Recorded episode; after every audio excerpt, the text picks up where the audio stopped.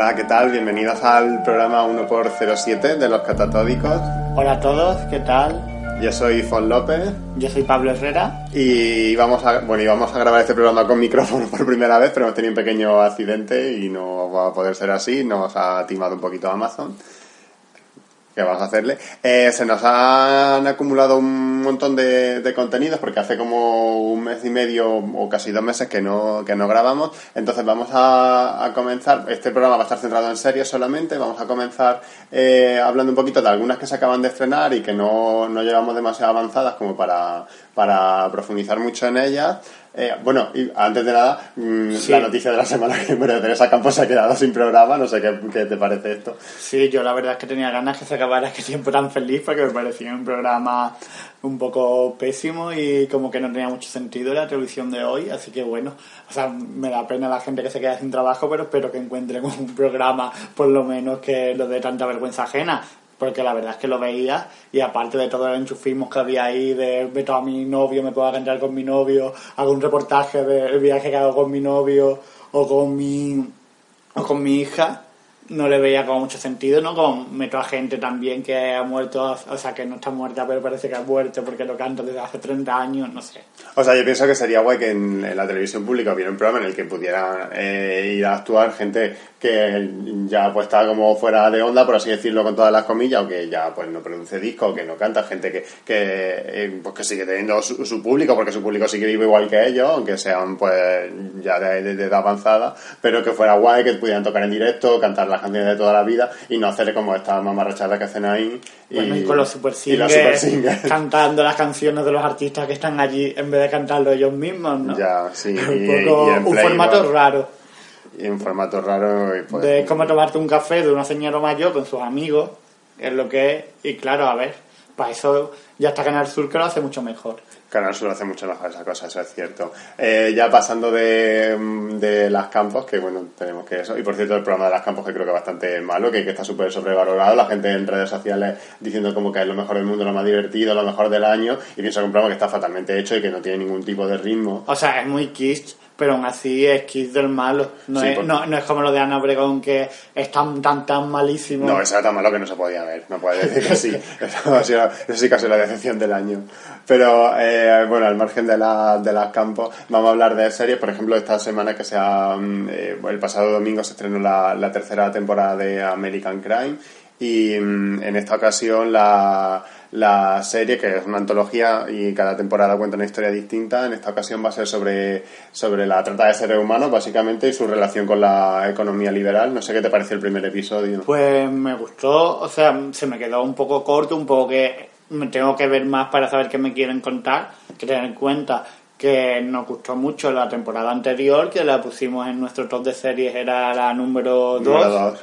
Y claro, estábamos deseando que volviera American Crime. Entonces, de momento, también hay que, es verdad que tuvimos muchísimos pro problemas para ver el episodio porque tardó mucho en estar subtitulado, en, entonces, en Movistar sí. que lo tenemos, no podíamos verlo. Y al final ya era, tenía tanta ansia por verlo que igual también me hizo, no sé, como que me ha dado algunas pinceladas de algo que puede prometer mucho pero de momento no tengo ni idea de si va a estar a la altura de las otras dos temporadas. Bueno, de momento en el primer episodio no aparecen ni Lily Taylor ni Timothy Dalton, que sabemos que van a estar en esta temporada al igual que las dos anteriores. Eh, Felicity Huffman tiene un par de escenas. Sí. Eh, Sandra O oh solamente sale en una escena brevemente, o sea que se centra sobre todo en, en cuatro o cinco personajes de, en una serie que, que es tan coral, y, pero ya se, se esboza un poco de, sobre lo que, lo que va a ir la temporada y y sí, pienso que, está que ya y está y ya está contextualizando bastante bien, o sea que hablaremos de ella en próximas semanas cuando avance un poquito más y tengamos un poquito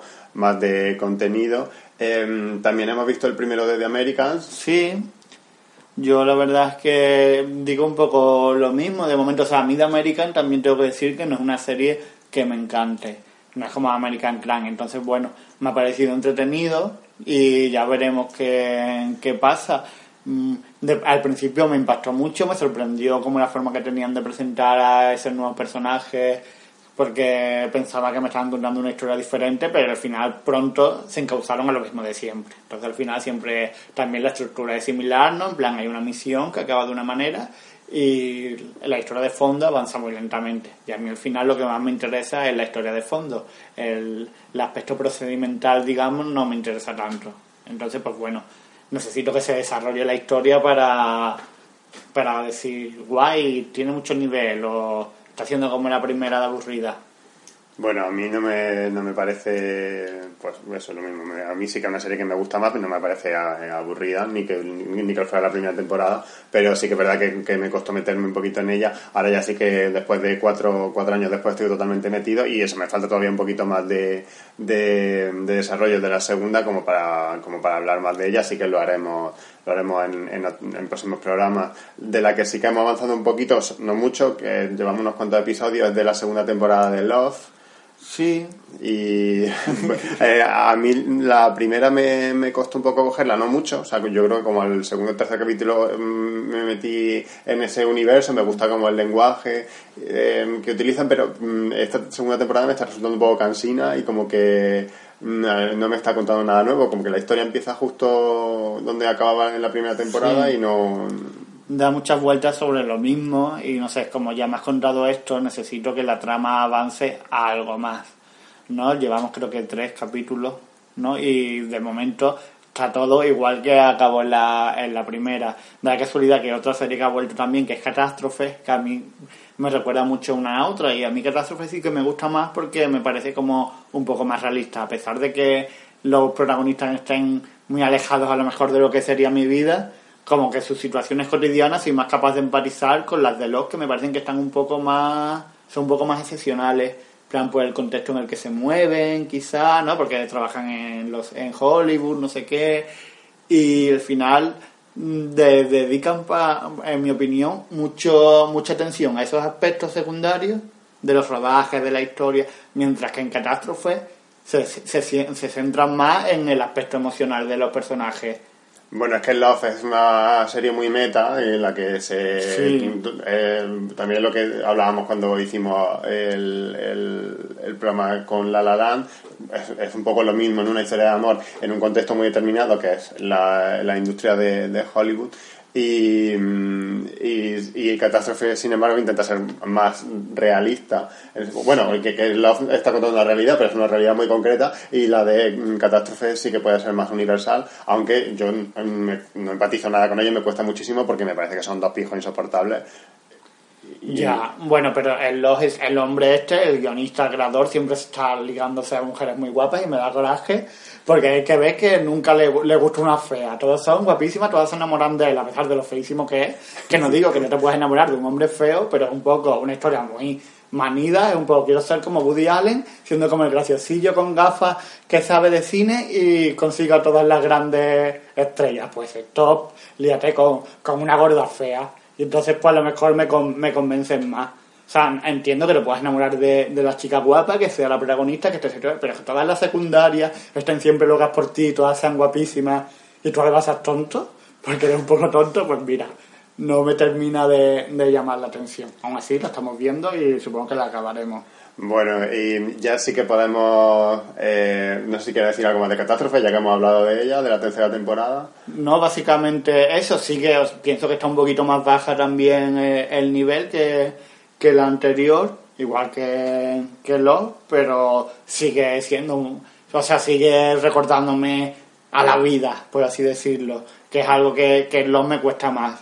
Sí, bueno, ahora están como... Esta temporada está más centrada en los problemas económicos de los, de los dos protagonistas y mm, quizá eso pues le sea un poco, le devuelva un poco eh, a la realidad, le pongo un poco los pies en la tierra porque a mí la sensación que me da la segunda temporada es que eh, estaban muy endiosados los dos y lo hacía totalmente insoportable. Mm, pero sí pienso que la segunda temporada y la primera eran bastante más divertidas que, mm, que esta tercera. Eh, y ahora ya sí que podemos profundizar un poquito. Vamos a escuchar la música de Catástrofe del final de la serie, que a mí siempre me, me- se me queda en, en la cabeza martillándome todo el tiempo y empezamos con The Path. Vale.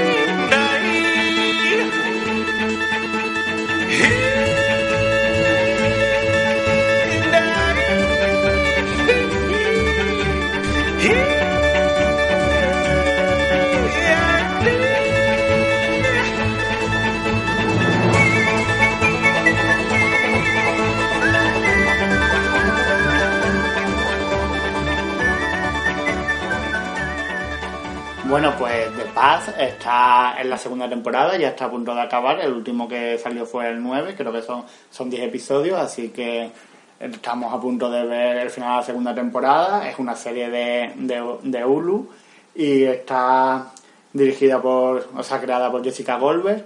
La verdad es que es una serie que a mí me gusta muchísimo y que ha pasado completamente desapercibida. Yo por la gente que leo, que veo, nunca veo a nadie mencionar la, la serie y me da mucha pena porque me parece que es de las mejores cosas que se están haciendo actualmente. La serie está protagonizada por Aaron Paul, el que vimos de Breaking Bad, por Hugh Dancing y Michelle Monaghan, que la verdad que no tengo ni idea de dónde salía antes, pero bueno, lo hace muy bien todo. Y habla sobre una secta, y está el Aaron Paul, que ha estado en la secta como siempre, y empieza a salirse de la secta y todos los, los problemas que tiene. Pero es una historia muy guay porque, o sea, está todo el tiempo jugando contigo con las cosas buenas que hacen la secta, a la vez cómo hacen para lavarte el cerebro, las luces y las sombras. No sé, yo que vengo de haber sido criado en una secta, aunque sea católica, el camino, mm, todo el tiempo veo muchas cosas que lo identifico con, con, lo que a mí me ha pasado, a pesar de que la secta de la película, el meyerismo, no se llama, es una secta más basada en, en, la, en una luz que es como y es todo hippie, ¿no? Algo que nació en los 60 de una gente que se metía ayahuasca y tal y crearon como la paranoia y ahora pues se están enfrentando a un montón de problemas, convirtiéndose en religión, pero al final quizá lo que más me gusta de, de The Paz es que te habla de situaciones que, con las que cualquier persona te puede sentir identificado, ¿no? Es muy fácil empatizar con lo que están pasando y en la misma serie estamos haciendo a la vez el viaje que el protagonista cuando va descubriendo que las cosas no eran como él siempre lo habían pensado o que su movimiento no es tan especial, cuando empieza a conocer a otra gente que a lo mejor ha sido parte de otra secta y se da cuenta que al final las herramientas de manipulación y tal son las mismas. Y bueno, la verdad es que y luego tiene como un puntito de realismo mágico también que hace que, que, que no quita que luego todas las herramientas de manipulación y demás estén ahí y hace que le dé también más valor por darle un poquito más de complejidad no sé, a mí me hubiera gustado que se hablara más de esta serie, que, que hubiera gente con la que pudiera comentarlo, porque es algo que me apetece, sin embargo, pues la, la veo yo solo, me quedo luego pensando si eso dejo un comentario en la aplicación y, y otra semana siguiente. Yo no la veo, no sé, la, la, tengo una duda, si, si la secta es real o es inventada. No, es inventada, lo que pasa es que, claro, de hecho se llama, la traducción es el camino, que por ejemplo la secta es la que comentaba que está mi familia, es el camino no catecumenal, tiene el mismo nombre, tiene una estructura de pasos que aquí son escalones porque es una escalera que, que es la misma tipo de estructura que tenía por ejemplo la otra secta y, yo, y han cogido un montón de cosas de sectas reales y la han convertido en una secta ficticia, pero en la que todo el mundo es capaz de, de identificarse, ¿no? Si conoce un poco el mundo de la secta. Yo sí que sigo en redes algunas personas que la ven, así que te diré que la sigo para que pueda comentar en Twitter, aunque sea la, la serie con ellos. Eh, y si te parece, pasamos a hablar de, de The, The, Good Fight, Fight que sí. es el, el, bueno, el, el spin-off de, de The Good Wife.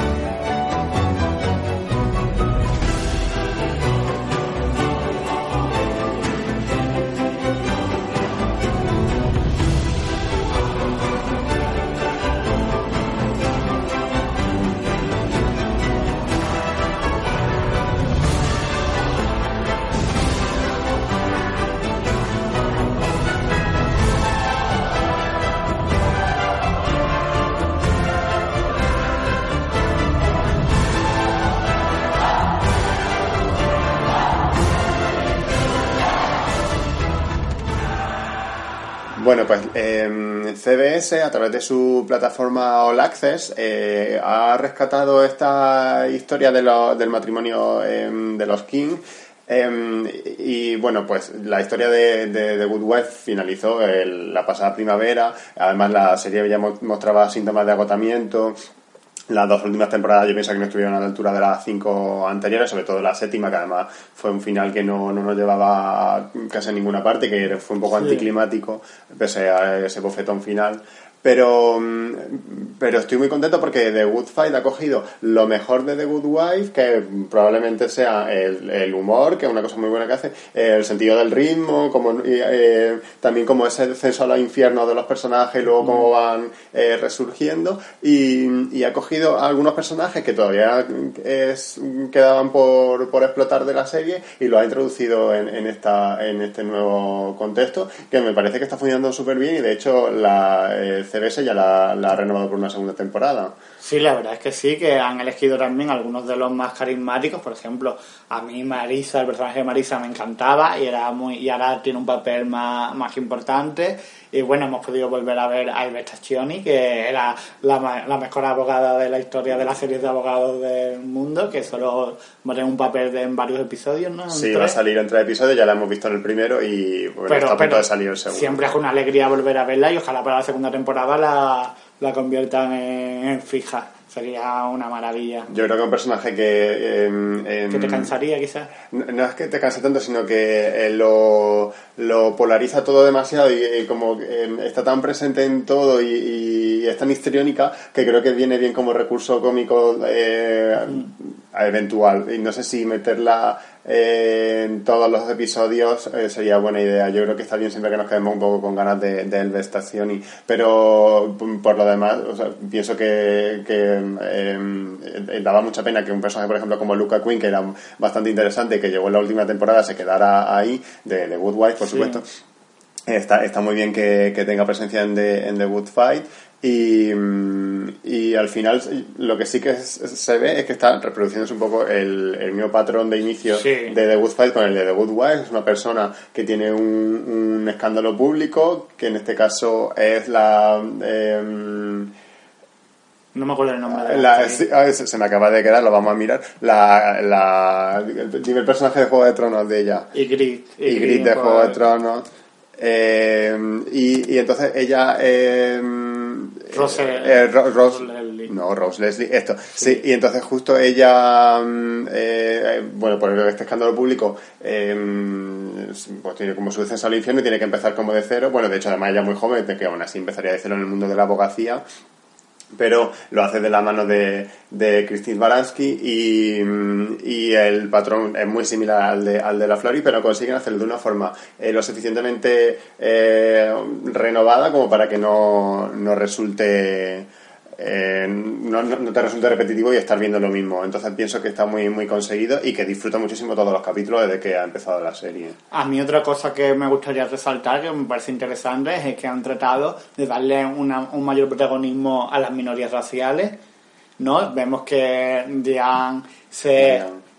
¿No? se muda a un buffet de afroamericanos exclusivamente, empieza a estar todo el tema del racismo, de tal, le están dando mucha importancia y están haciendo como siempre, manteniendo súper actual, porque la victoria de, de Trump está teniendo mucho peso en, en la temporada y en los episodios. Y claro, además el hecho de estar en un buffet de, Buffet, de- de- de afroamericanos que se enfrenta a casos de, de agresión policial y tal, como que están llevando por una parte que me, que me parece interesante. Sí, de hecho la serie, eh, el primer episodio ya se había grabado cuando, cuando eh, Donald Trump ganó las elecciones, que les pilló un poco por sorpresa. Entonces la primera escena, que es la en la que se ve a Diane viendo, eh, viendo el resultado de las elecciones por, por televisión y el discurso de victoria de Trump, lo tuvieron que grabar después de haber grabado el primer episodio para que tuviera luego coherencia con el con el resto y tuvieron que hacer cambios como eh, de guion eh, a, a toda prisa para poder introducir un poco el tema de, de, de Trump en, en la serie. Creo que lo, lo han conseguido bastante bien. Em, vamos a seguir viéndola y seguiremos viéndola el año que Sí. viene porque nos, nos encanta este, este universo y, mm, y seguiremos comentándola aquí. Si te parece pasamos a, a Big Little Lies la miniserie de, de HBO Vale. pues vamos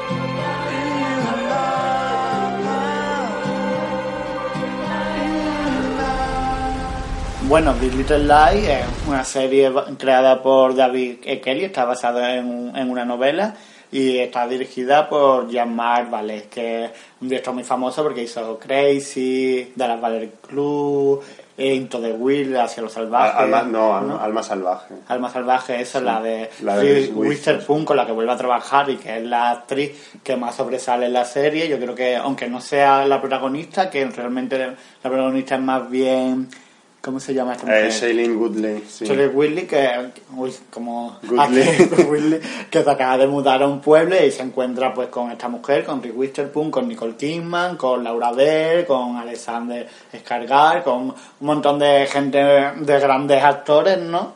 Pero la que tiene el peso de, o sea, el personaje más importante, el, que le llevará los, los premios y lo- o las nominaciones si nominan a alguien, yo creo que va a ser a Bueno, ella es una de las productoras de la serie, de hecho, y... eh, Sí, está- se ha buscado lo mejor para ella. Y bueno, se trata de, de una serie que es un poco como un pequeña me- mentirosa para adultos, ¿no? Yo, yo lo definiría así, o sea, un poco culebrón. Ha habido, empieza sabiendo que ha habido una muerte y durante toda la temporada parece ser que nos vamos a saber hasta el último capítulo quién ha muerto y quién le mató. Pero todo es un poco lo que llevó a esa muerte y las relaciones entre las distintas, sobre todo las mujeres, del pueblo entre ellas. Y luego pues están sus maridos por ahí dando vueltas, hay cosas muy interesantes de eso, por ejemplo la relación que hay entre Nicole Kidman y Alexander Skarsgård, que es como la de las mejores veces que se ha visto en una serie una relación de, de abuso y todo lo que... de violencia de género. Sí, todo lo que conlleva, en un, además en un contexto social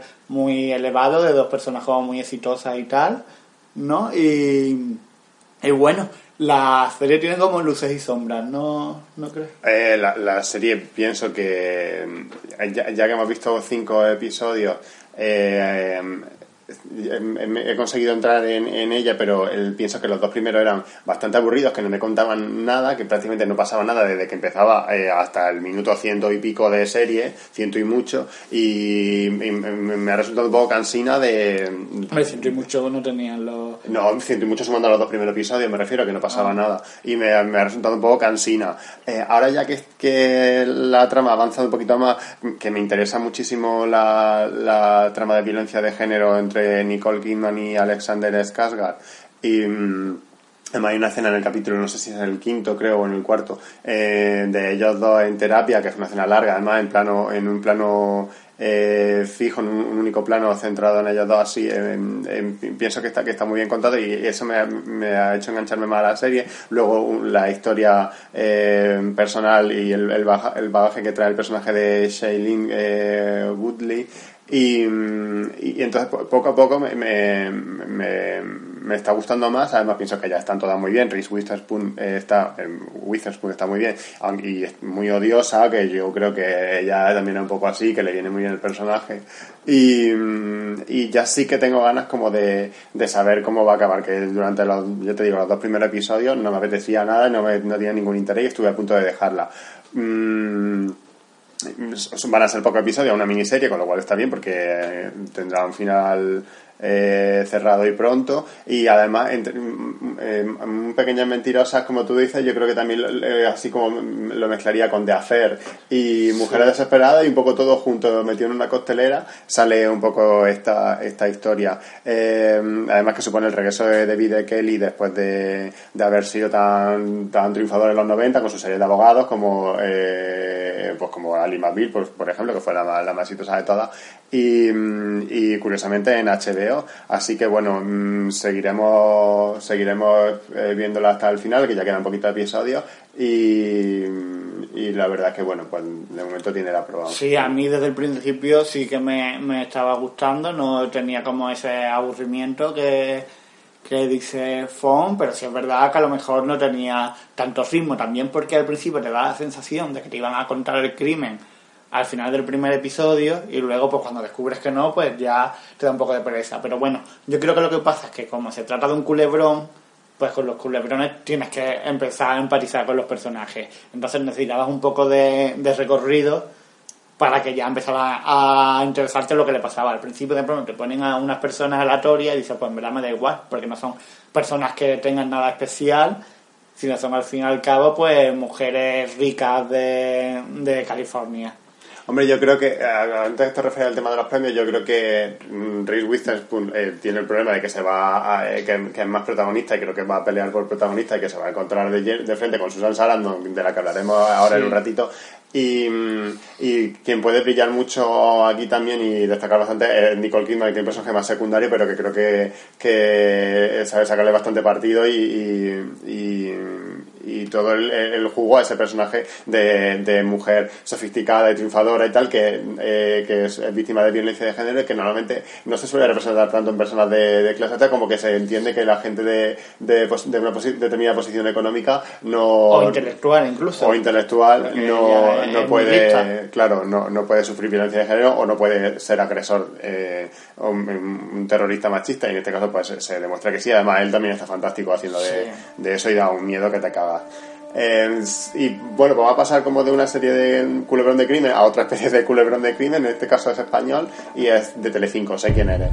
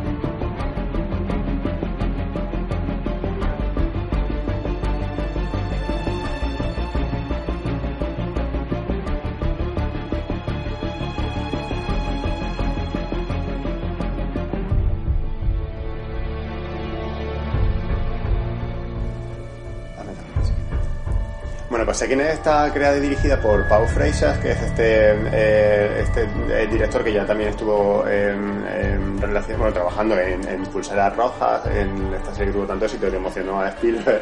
Y mm, en este caso ha desarrollado un, una, un thriller eh, también relacionado un poco con la abogacía, en que el protagonista es... em, eh, ¿Cómo se llama el personaje? Eh, Elías- el- Javier Elías. el- no, o- sí, el, o- sí, eh, que el, Elías, que, mm, que, que es un abogado de éxito que de repente aparece, tiene un accidente de coche, aparece amnésico y, bueno, mm, se le relaciona con la desaparición de su sobrina justo el mismo día en el que tiene el accidente y en el que se encuentran pues restos de sangre de, de ella en su coche. Entonces, toda la serie está basada en, en en cómo él intenta recuperar su memoria para saber si él cometió el crimen, a la vez que paralelamente avanza la investigación, la investigación policial en la que él es el principal sospechoso y entonces pues están involucrados eh, toda su familia con su mujer que es una Blanca Portillo que interpreta a una jueza malísima y despiadada su hijo que es Alan Moner que además está bastante bien y pienso que es de los mejores de la serie Es, lo mejor. y bueno, pues está ahí, hay mucha gente como Pepo Nieto, como Eva Santolaria, por fin. Santolaria,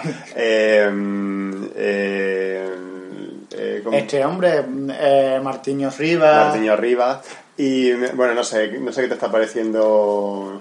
Pues pienso también que es una serie de, de luces y sombras, como que eh, el argumento está bien, pasa que a veces hay patazos, ¿no? Como la historia que me cuentan me resulta interesante, me parece que tiene una premisa atractiva, me interesa saber qué pasó con el, con el asesinato, la desaparición de, de Ana Saura, la, que es como la chica que aparece muerta, que es la sobrina de del Elías este, de- del abogado que está amnésico y al que la acusan. Me parece interesante, tiene algunas cosas que están bastante bien en una serie española, pero desde luego no estamos ante un vis ni a un... No, es una serie más flojita, aún así ha sido de, las de los nuevos estrenos, es la única que ha funcionado algo, aunque es autoconclusiva, por tanto terminará la temporada y punto. Pero bueno, pienso que hay personajes interesantes, el personaje de la jueza es muy interesante, eh, la interpretación de ella yo creo que también está bien, aunque también pienso que Alex Moner es el, que, eh, el mejor de, de la serie, que se está, yo creo que en los últimos años se está señalizando. Y bueno, Eva Santolaria está fatal, la pobre, que me da mucha pena, porque yo tenía ganas de volver a ver a Eva Santolaria en, en la televisión. Y Aida Ford, que es como la otra protagonista, también está fatal. Que también me da mucha pena, porque es como alguien que te cae simpático. Pero en plan, ¿por qué lo haces tan mal, tía? Yo te quiero apoyar. O sea, pena. yo pienso, yo pienso que el problema no está tanto en los actores como en la dirección de actores, que está totalmente dejada. En una serie que está además muy bien dirigida en el otro aspecto, en el aspecto técnico está Sí, bastante, verdad. bastante cuidada, pero pienso que, no sé si por el tema de, al final, los, los ritmos de los, tiempos, rodaje. los tiempos de, de rodaje en televisión y tal, no se ha, eh, no se ha ensayado lo suficiente o no se ha prestado la suficiente eh, dedicación a la dirección de actores y eso falla. Entonces, eso hace que, eh, pues al final, gente que ya a lo mejor eh, de por sí eh, tiene un talento más innato para, para destacar, para brillar, como Blanca Portillo o Alex Moner, que está fantástico. Incluso el propio Francés Garrido está bastante bien, el Sí. protagonista, que además sobre él recae el, eh, todo el peso de la serie, eh, está muy bien. Y luego pues eh, te encuentras a personajes que están muy bien escritos, como el de Aida Folk, que pienso que es un- es un gran es un personajazo, y que sin embargo pues, a veces te, te chirría porque mm, pues, eh, Bueno, y aparte yo creo que el guion también a veces es un poco Sí, loco. sí, o sea, pienso que los personajes están bien construidos, pero no están eh, demasiado bien dialogados. Eso sí que eh, me, me he fijado en varias veces que pensaba que me he encontrado como con conversaciones que eran un poco O sea, ridículas. o no y solo muy, los y diálogos, muy- y muy sino el argumento en sí, como que de pronto hay casualidades muy extrañas que no están bien justificadas, que también es como un rollo Presti, que de pronto... Bueno, pero yo puedo, yo puedo asumir ciertos dogmas de fe y creerme ciertas cosas que eso no, eh, no, no me chirriaría tanto porque si tú ya suspendes tu incredulidad y te metes como en la historia, bueno, te puede, eh, te pueden escapar algunas cositas así y no, no me importa. Pero claro, el hecho de que los actores tengan conversaciones que a veces se- me resulten tan forzadas eh, no y claro, y, sin, y el hecho de que no ayude el, el- la ausencia de, de dirección de actores en alguna escena, pues eso se junta y, y empobrece un poco el resultado de una serie que pienso que está bastante bien rodada y que y que pues pienso que es bastante digna, o sea que, que me gusta me, me gusta y además me, me entretiene y me y, y- y se, se me pasan los capítulos rápido, Sí, eso le iba a decir yo, Sí. que tiene ritmo a pesar de ser una serie española que dura 70 o más minutos. Sí, o sea que eso está, está conseguido y me tiene enganchado y, yo, y todo el tiempo quiero saber qué, qué ha pasado. Y pienso que lo mejor que tiene la, la serie son los, los flashbacks que tiene al, al inicio de cada, de cada episodio. Tiene un flashback contándote un poco el tiempo anterior al- a, la desaparición de, de Ana Saura, de la protagonista, bueno, de la, la, la, la víctima, de, se supone, del, del protagonista, que no se sabrá hasta el final. Y, y pienso que esos siempre 5 o 10 minutos de previo en, en, en flashback están siempre muy, muy conseguidos y con mucho ritmo y que te introducen muy bien en, en lo que va a avanzar luego posteriormente el episodio. O sea, que pienso que tiene algunas cosas bastante brillantes en la serie. Sí, lo que me parece horrible, fatal, es la promoción del 5 de la serie que te hace cargar todo, eh, todo el argumento y son spoilers tras spoilers. No puedes poner Tele5 sin tragarte 8000 spoilers. O incluso al acabar la serie, el, el avance del siguiente capítulo.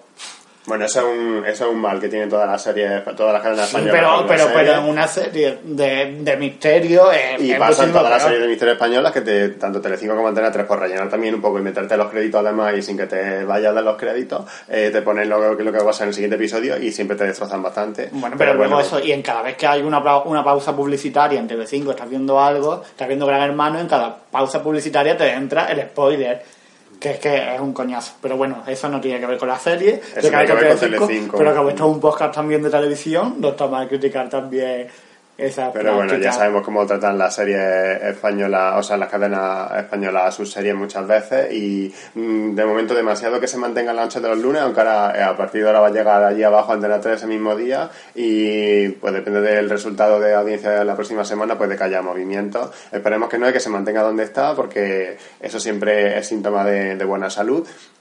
De momento la serie es líder de audiencia, no tiene una audiencia espectacular y, y cuando acabe esta primera- 15% cuando de esta media. primera temporada pues acabará para siempre, porque además es una historia cerrada, pero bueno, por lo menos de momento lleva, eh, lleva emitida eh, un poco más de la mitad, nueve episodios de 16 que están previstos y, y se mantiene bien ahí en la, en la noche de los lunes. Así que eh, esperemos ver el final eh, en su horario y en su día sin que la serie sufra muchos muchos cambios.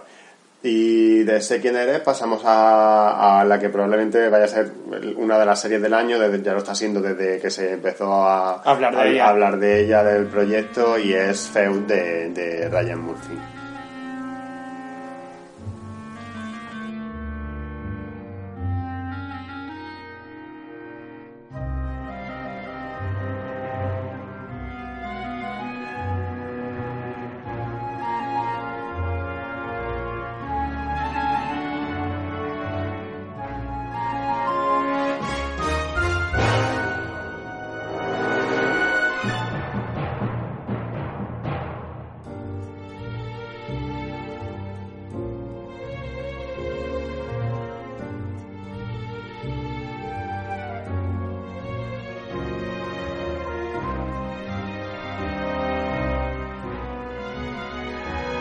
Bueno, la nueva serie de FX eh, Feu, eh, de Ryan Murphy, se estaba hablando mucho tiempo, va a ser también parece una serie antológica que, que va a hablar sobre distintos como dramas, peleas de, de los famosos, ¿no? A lo largo de la historia. La primera, esta primera temporada está centrada en la grabación de que fue de Baby Jane y la, la lucha encarnizada que hubo entre Beth Davis y Joan Crawford. y Joan Crawford.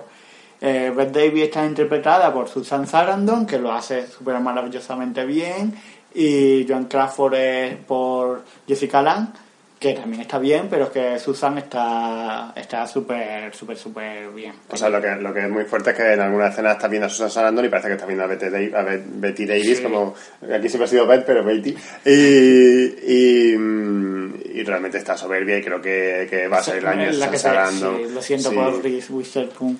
Pero eh, está fantástica. Además, pienso que la serie ha conseguido una cosa que, viendo quién la quién estaba detrás de ella y viendo cómo se el tema que iba a tratar, eh, todos mm, podíamos tener el miedo de que cayera en el mamarrachismo exagerado o que mm, o que al final pues eso se le fuera un poco de la mano. No llevamos muchos episodios, todavía se le puede ir de las manos, pero eh, al menos eh, en, la- en lo que llevamos de, de temporada están bastante contenidos. Pienso que el tono es, el- es muy adecuado y que se ha, ha sabido reflejar muy bien tanto el, el ambiente de, de la época del Hollywood de, de los años 50-60 como, como el, el universo de las dos de las dos actrices. O sea que pienso Sí. que está bastante bastante bien la serie en, en Sí, general. Y es interesante que al final lo que está reflejando, más que una pelea, lo está usando de pretexto para reflejar la, situación de la mujer en Hollywood, el machismo y todo ese aspecto, ¿no? Que no es simplemente una historia de cotilleos de dos grandes actrices que se odian a muerte, sino un poco ya son las víctimas de todo un sistema que juega con ellas como quiere para sacarle el partido hasta la última gota, exprimirlas y luego tirarlas a la basura. Pero lo triste es que si, si te fijas realmente no ha cambiado mucho la situación desde que se rodó que fue de Vivi Jane hasta ahora, porque Claro, eso es lo interesante, que al final estás haciendo algo de, de época, pero estás reflejando la problemática en nuestros días, ¿no? Y yo creo que también era lo que quería hacer Ryan Murphy, claro, con, con esto. Pues sí, la segunda temporada va a estar centrada en, el, en los conflictos, bueno, en el matrimonio entre Diana de Gales y, y el príncipe Carlos de Inglaterra, eh, que además se va a adelantar a la tercera temporada de, De The The Crown, Crown. a la que le quedan un par de años todavía por llegar, y va a ser un poco interesante ver cómo va a tratar una, una serie, uno, el, el mismo tema y cómo lo va a tratar la otra, que tienen unos tonos totalmente distintos. Sí. Va a ser bastante, bastante Yo curioso. creo que Feu va a ser mucho más interesante que The Crown, que así que no me, no me gusta mucho la perspectiva que tiene The Crown de contar las cosas. Eh, Bueno, The Crown es muy complaciente con la, con la monarquía y entonces, bueno... Claro, y no es nada crítica, mientras que Feu se trata de hacer crítica, entonces pues me parece más que va a ser más interesante. y yo claro. creo que eso, que el de feo, el, el, el papel que va a jugar la, la reina de Inglaterra va a ser bastante, la reina Isabel va a ser bastante eh, más maquiavélico que lo que nos puedan eh, Contar en The Crown. contar en The Crown. Y eso siempre nos va a parecer mucho mejor porque mm, viva la República. Mira la República. Y em, si te parece, ya continuamos con, Con Girls. Sí, con otra serie de. Bueno, Feudos de HBO, pero sí que se emite en España a través de eh, HBO España. Pero vamos a, mm, a, a hablar de una serie sí que sí que es producida por, por HBO, que está en su última temporada, ya la sexta, y es Girls.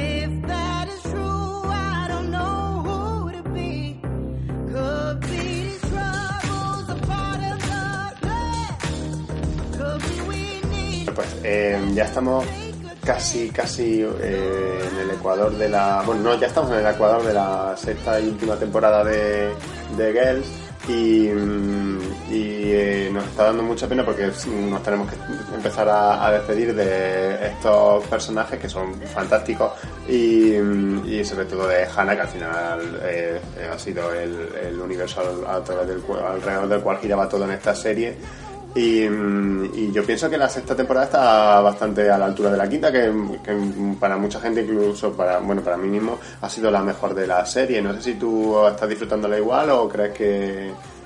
Sí, o sea, yo no sé si para mí la quinta fue la mejor de la serie. Me gustó mucho, pero tanto como la mejor de la serie, a lo mejor no, no diría. Y esta pues también me está gustando mucho. A mí lo que me pasa con Girl es que cuando acabo una temporada y otra luego se me olvida y no me acuerdo bien lo que me gustó. Necesito como rememorarlo, pero bueno, en el momento que lo veo es una serie que estoy disfrutando, que cojo con ganas y yo confío en Lena porque ahora parece que la situación de Hannah es un poco extraña y la gente, están todos los fans diciendo, ¿qué va a hacer? ¿Va a ser una locura tal? Yo tengo confianza en que ella lo está, está haciendo las cosas por algo, porque siempre lo hace por algo y al final todo en su serie termina teniendo sentido y ella es buena con las estructuras.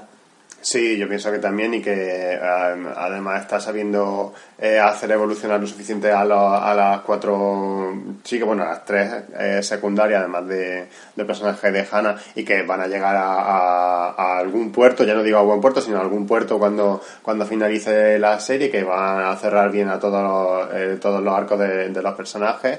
Em, me queda ver un poquito más Shoshana, que no sé muy bien hacia dónde va a llegar, pero creo que, que Shoshana eh, también es fácil de resolver, o sea que no pienso que sea un personaje que tenga como muchos nudos por desen- desentrañar.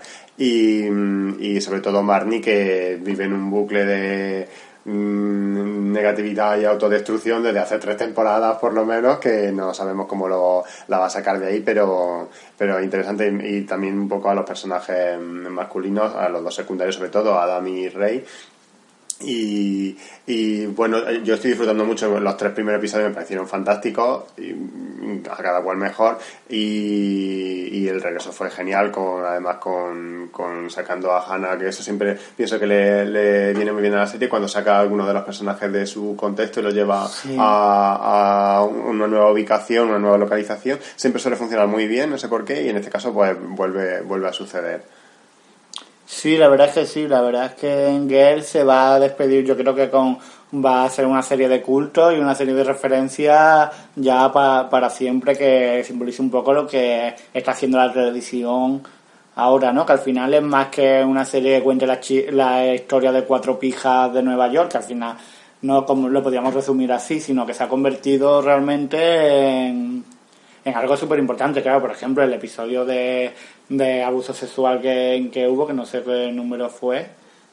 El, el tercero. lugar. mm. O sea, me pareció también como una maravilla y todo lo que se está, está consiguiendo. Y el aspecto también meta que, que, está ten- que está teniendo con la otra historia que está intentando contar la historia de la serie para una película, ¿no? Como, también me parece como una cosa curiosa de, ¿no? Como simpática de acabar haciendo como, o sea, lo que es esa serie. Hannah, o sea, Elena Dana intentó reflejar un poco lo que era su realidad, ¿no? Y los, pro- y los problemas de su generación, por eso le decía la voz de una generación.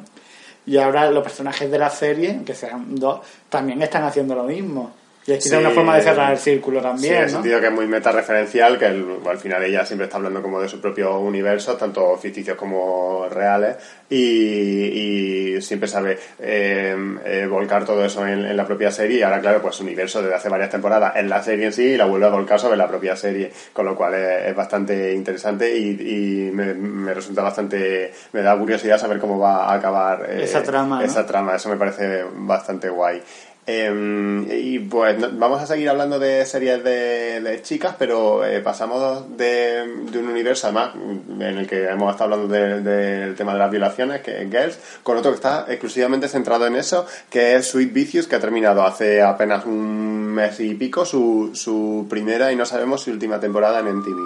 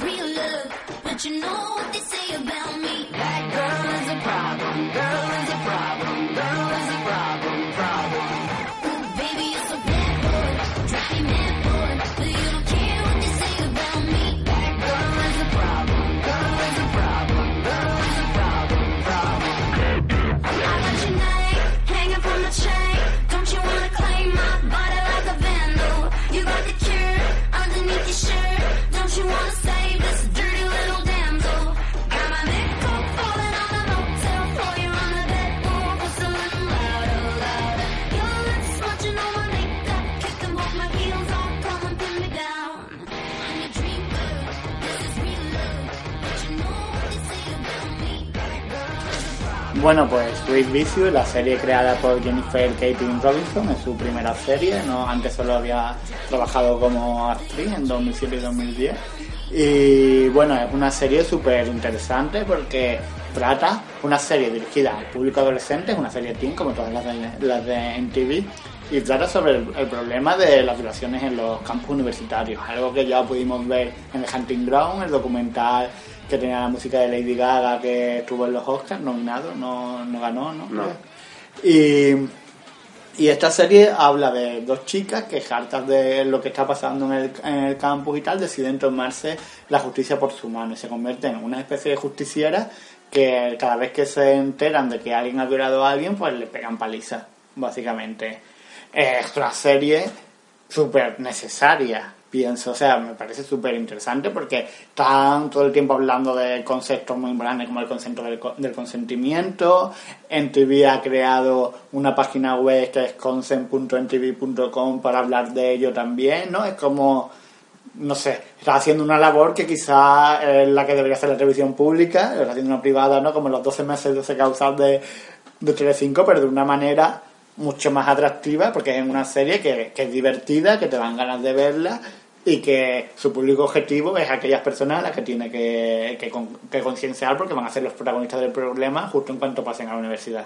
Es que yo creo que esa es un poco también la clave, que, que, estamos hablando de una serie que habla, trata un tema bastante serio y, y, problemático que afecta a millones de personas, casi todas ellas mujeres en Estados Unidos, y pese a ello lo hace de una forma muy divertida, una serie puro en TV, o sea que, en ese sentido no se escapa. Eh, el, uso de la música, por supuesto, y, y, y además es muy entretenida, eh, perfecta para adolescentes. Ellas son eh, universitarias de, en sus primeros años. Y, y, sin embargo saben equilibrar perfectamente el, el, humor y el tono distendido de las tramas con, con con una cosa mucho más seria que es el, el tema de, la, de las violaciones y una trama que, que va avanzando eh, horizontalmente durante toda la temporada en ese sentido. Entonces está tan bien conseguida, los personajes están eh, también muy bien equilibrados, como el, el, el trauma principal sí. de la protagonista, que es, que es una víctima de, de abusos sexuales en el campus con, con, su, con su compañera de, de batalla, su, su, las dos vengadoras, y, como una aporta el, el, el, el, tono más cómico a la serie y la otra el tono un poco más dramático. Y están eh, fantásticas las dos, tienen una química increíble. Y, me daría mucha pena que no la, no la renovasen por una segunda temporada, de momento en TV no, no se ha pronunciado, las audiencias han sido bastante malas, incluso siendo en TV, a la que no le suele funcionar muy bien las series y pues tendremos que esperar, pero eh, de momento el final es lo suficientemente abierto como para que haya una segunda temporada, lo suficientemente cerrado para que no sea un sí. desastre si queréis animaros a verla y luego por lo que sea no renueva. Sí, una cosa que me parece interesante también es que, es que están haciendo también mucha divulgación de, de todos los tipos de violación que puede haber. Sí. sí, y de, bueno, de, de abusos, ¿no? Y sí. de acoso sexual y tal. Por ejemplo, en uno de los episodios está centrado en una fraternidad de chicas en, dentro de las, ¿cómo se llama esto que le hacen? Las novatadas. Las novatadas que hacen tal y como algunas se convierten en abuso y son chicas a otras chicas, no sé, como que intentan mostrarte todo el abanico de posibilidades y me parece claro que son cosas que, que la, los chavales adolescentes de Estados Unidos antes de la universidad tienen que saber qué es lo que ¿no? y que no formen parte de, de ellos. Y al final también es una serie sobre empoderamiento femenino, ¿no? Y como, no sé, que pienso que está muy, muy bien hecha y que ojalá la renueven porque merece mucho la, merece mucho la pena. Es televisión de esas que, que es divertida y a, la, y a la vez tiene mensaje y hace una labor. Construye. Y, sí. Y, y, además pienso que también está muy bien el, el, el planteamiento que hacen todo el tiempo como lo de el, cuando la, el sistema no te ampara eh, si eres tú quien tiene que tomarte la justicia por tu mano cuando, cuando el sistema en sí eh, está es en corrupto, contra, es corrupto y está sí. en contra de la víctima victimiza a los, a los culpables pienso también que está muy bien reflejado en los hombres en la serie o sea, que hay todo tipo de perfiles de, ¿no? Y que lo han hecho muy inteligente para que no aparezca el típico violador como, como de... soy, soy un monstruo, eh, un psicópata que viola a personas, sino que puedes ser una persona totalmente integrada en la... No, no lo decía por eso. Ah, pues yo pienso que eso está muy bien conseguido. Sí, eso también. Mm. Pero me refería a lo típico que dicen ahora los machirulos, en plan, es que estáis poniendo a todos los, todos los hombres somos unos violadores, todo tal, porque a la vez que hay personas que sí, que a lo mejor parecen normales o tal, o el novio de la mejor amiga de la protagonista, ¿no? que es uno de los violadores, que tú ves también cómo es en su relación con, con la amiga, que es como todo dulzor, y luego es un violador, que es lo que tú dices, pero luego aparte también hay otros personajes, pues está el chico que, que está en derecho, que cree que todo en el sistema, está el, el novio de la otra, como que te hacen ver como que no todos los hombres son unos violadores, ¿no? que igual es una cosa que también para que llegue a, a ese público es necesario. Sí, y pero a la vez te cuenta que cualquiera puede serlo. Que no Claro, tienes que tener digo que un tiene trato que- mental ni ser un psicópata para violar que a tiene un equilibrio claro. ahí entre tampoco voy a hacer sí hay gente normal que puede violarte también hay gente normal que no va a violarte como intento equilibrarte para generar no yo creo como construir el discurso lo mejor posible y evitar también que haya una reacción muy en contra Sí, en general está, pienso que está eh, muy, muy bien contado. Eh, y otra serie que también creo que está muy bien contada y va a ser la última de la que hablemos esta semana es Homeland.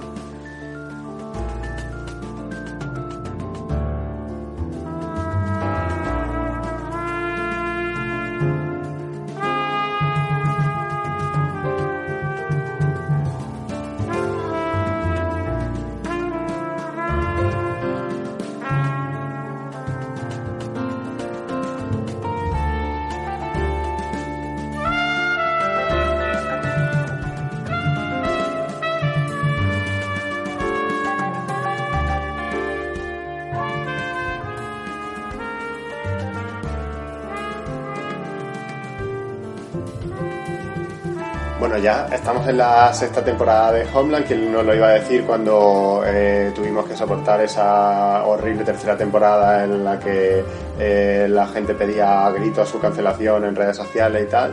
Eh, Showtime decidió seguir apostando por ella, mm, lo cual no nos extraña porque es una cadena que suele alargar muchísimo en el tiempo su, su serie, sobre todo si le funciona también como Homeland, que ha sido un pelotazo para ellos. Y después de una cuarta que fue muy interesante, sobre todo en su segundo tramo, y una quinta que a, a mí particularmente me encantó de principio a fin, esta sexta eh, pienso que ha vuelto a coger un poco el, un ritmo paralelo al de la cuarta, es decir, empieza eh, lentamente con una historia que sí que te eh, llama la atención, pero que no termina de romper hasta el cuarto o quinto episodio, y a partir de ahí eh, todo va en, eh, increciendo y, y- la, y la emoción y la tensión se mantienen de momento hasta, hasta el octavo capítulo. Van a ser 13 y, creo que, que, que- el final eh, va a ser bastante potente. De hecho, la serie, bueno, la serie tiene dos temporadas más aseguradas en, en Showtime porque realmente es la joya de, de la corona de la cadena. es la que más se ve Eh, yo creo que Homeland la más vista de Showtime, tendría que, que comprobarlo, pero estoy casi seguro que sí. Bueno, este año va a llegar Twin Peaks, veremos a ver qué tal eso, pero eh, no sé qué tal te está pareciendo a ti la sexta de. Pues demasiada tensión. A mí, me, sí, a mí me está recordando un poco a lo que ha pasado con la temporada anterior y está pasando esta temporada de The Walking Dead, ¿no? Como que están intentando contarte la historia de un resurgimiento, como lo que hemos hablado un poco de Buffy, pero es, de- es demasiado fuerte como to- nada, que paran de pasarle todo en su contra.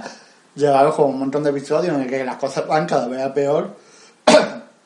Y al final son ya ocho horas, ¿no? Porque son ocho episodios, bueno, no un poquito menos de una hora, pues son ocho horas de desgracia. Igual necesitamos como alguna pequeña victoria para que a mí me, ¿no? Porque ya me desa, Sosega. des- desasosega, sí. Eso es lo que pienso. O sea, Está interesante. El tema de los ataques de falsa bandera me parece también interesante que se, que se trate de terrorismo pro- propio y tal, el terrorismo de Estado, que se trate en una serie americana que tiene un montón de audiencia y tal. Me parece que guay eso. Pero yo, a mí me agobia ya ver un episodio de Hola en plan, ¿qué más va a hacer el malo de la temporada que tiene un win, win, win, win infinito que no pierde ni una vez nada? Pero no piensas que eso es realmente realista, o sea que al final eh, en, en el O sea, mundo es real realista, y- pero- y, en eso y al final en esa, a esa escala siempre ganan los mismos y siempre todo el tiempo y el mundo es muy injusto y lo que te quieren mostrar es todo el rato Yo injusto que es todo. creo que eso es real si no fuera por el hecho de que al final las cosas se van a dar la vuelta, por lo menos Carrie va a, va a saber resolver las situaciones de alguna manera, porque de hecho hay dos temporadas más. Me parecía realista si en el momento que Carrie le da el primer problema al malo le pegan un tiro en la cabeza como le hacen al otro y se acaba la historia. Pero al final va, va haber un resurgimiento, entonces me parece demasiado largo para el resurgimiento. Pero- que tendría que haber empezado a resurgir. Pienso que los resurgimientos de Carrie son... Sí, a ver, está loca y entonces tiene un momento que- de lucidez pienso y que también son, o sea, que son bastante realistas, o sea, porque al final ella en, la- en esta temporada ya no trabaja en la CIA, porque al final eh, le ha sido totalmente imposible seguir trabajando allí y, y la CIA le tiene hecha la cruz, o sea que al final no es que ella al, al final de la temporada vuelva a estar en el punto de partida en una situación mejor, ella al final siempre está un poco peor. Y lo, lo único positivo que tiene en su vida es que, bueno, pues eh, eh, al final ha conseguido tener una vida estable con su, con su hija, que lo cual le ha costado mucho, pero no pienso que sea algo eh, Pero, no, inverosímil. pero no, no decía eso. Pero no, pero como tú hablas que, siempre al final todo está pens- pensado para que dé la vuelta y, y es, eh, nos muestre el resurgimiento de ella, pero ella nunca termina de resurgir O sea, pero, todo, ya pero siempre cada año está no te estoy hablando peor. emocionalmente, te estoy hablando argumentalmente. Y yo Quiero también, decirte, claro. en plan, ella, pues va a haber un atentado en Berlín la temporada pasada, ella no está ya en la CIA y ella para el atentado, o va a haber que una historia, o sea, en esto, pues estás viendo también como rollo de atentado y tal, y al final va, va a parar eso esos atentados por esa política que se está buscando, quiero decirte. Al final, el problema que hay, el problema real, físico, ella lo termina solucionando. Ahora todo está a que el problema no lo solucione, que ya está tocada, ya lo sabemos desde el principio. Y que eso vaya empeorando porque, bueno, al final toda su vida y las situaciones a las que se somete y tal le termina pasando factura. Vale, eso está realista, está bien. Lo que yo te digo es que al final me están poniendo como en plan, están cargándose a todo el mundo en un momento y ella sigue viva, ni siquiera la han intentado matar, es lo que llevamos. Hombre, que nos intenta matar a Carrie en, seis años. No, digo en esta temporada. Ama- O sea, en esta temporada está muriendo muchísima gente. Hombre, pero yo pienso que le hacen daño donde más le duele, tampoco vamos a avanzar, no, no vamos a hacer spoiler, pero eh, la serie en este sentido... Sí, le está haciendo daño donde más le duele, pero en plan, si ella te supera un problema porque puede desvelar lo que está pasando, que tal, te la carga y se acaba el problema, ¿para que le va a hacer daño? Bueno, pero sabes que es más fácil mantenerla callada si... O sea, es más fácil mantenerla callada de un tiro y ya está. Te pega un tiro como han hecho con otra gente igual de importante. Pero tampoco, bueno, eso ya lo discutiremos porque tampoco podemos entrar en spoiler, pero tampoco nadie sabe lo que ella sabe en esta temporada, por lo menos a esta, a esta altura, lo que ya hemos visto, nadie sabe hasta Mm. dónde eh, eh, conoce ella eh, la situación que se está viviendo en la serie. En cualquier caso, eh, es una serie que da para discutir mucho, como estamos viendo, y que nos no tiene bastante en, en tensión, con lo cual está bastante bien. Yo creo que, que consigue lo que se propone. Así que eh, para mí es un acierto otra, otra vez más Holland. Y sobre todo eso después de haber pasado por esa, esa tercera temporada que fue un, un auténtico horror después de las dos primeras que fueron fueron brillantes. Em, ya con esto nos vamos a despedir, a ver si en el próximo episodio por fin nos funciona el micrófono y salimos de la cueva en la que estamos. A ver si podemos hablar de Eurovisión, que ya son Eh, todas las canciones. Ya están todas las canciones de Eurovisión, así que haremos algún especial de aquí a los próximos dos meses, no sabemos cuándo. Y también de todas las series que están por llegar, que son muchísimas, como The Leftovers. The Leftovers seguiremos avanzando en American Crime. Y de hecho, eh, también va a llegar en mayo Twin Peaks. Yo creo que deberíamos hacer un especial de eh, las mejores series de, del, del año en primavera. Pero no queremos avanzar mucho más. Nos despedimos hasta la próxima. Así que, bueno, sabéis que nos podéis seguir en redes sociales, arroba los catatódicos, en Facebook o mandando un email a los catatódicos arroba gmail.com diciendo lo que os dé la gana. Muy Hasta la próxima. Nos vemos. Adiós. I do my makeup in somebody else's car. We order different drinks at the same bars. I know about what you did and I wanna scream the truth. She thinks you love the beach, you're such a damn liar. Well, those great whites, they have big teeth. Oh, they bite you. That you said that you would always be in love. But you're not in love no more. Did it frighten you? How we kissed when we danced on the light of floor. On the light of floor. But I hear sounds in my mind. Brand new sounds in my mind.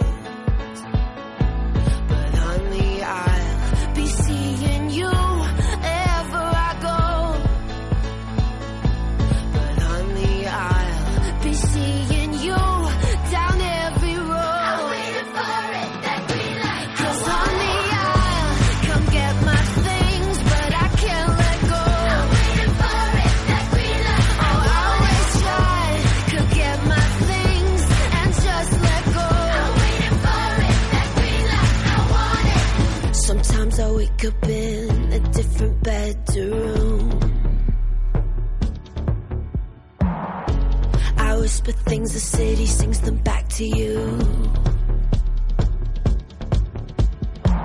All those rumors, they have big teeth. Oh, they bite you. Thought you said that you would always be in love. But you're not in love. No more. Did it frighten you? How we kissed when we danced on the light up floor. On the light up floor.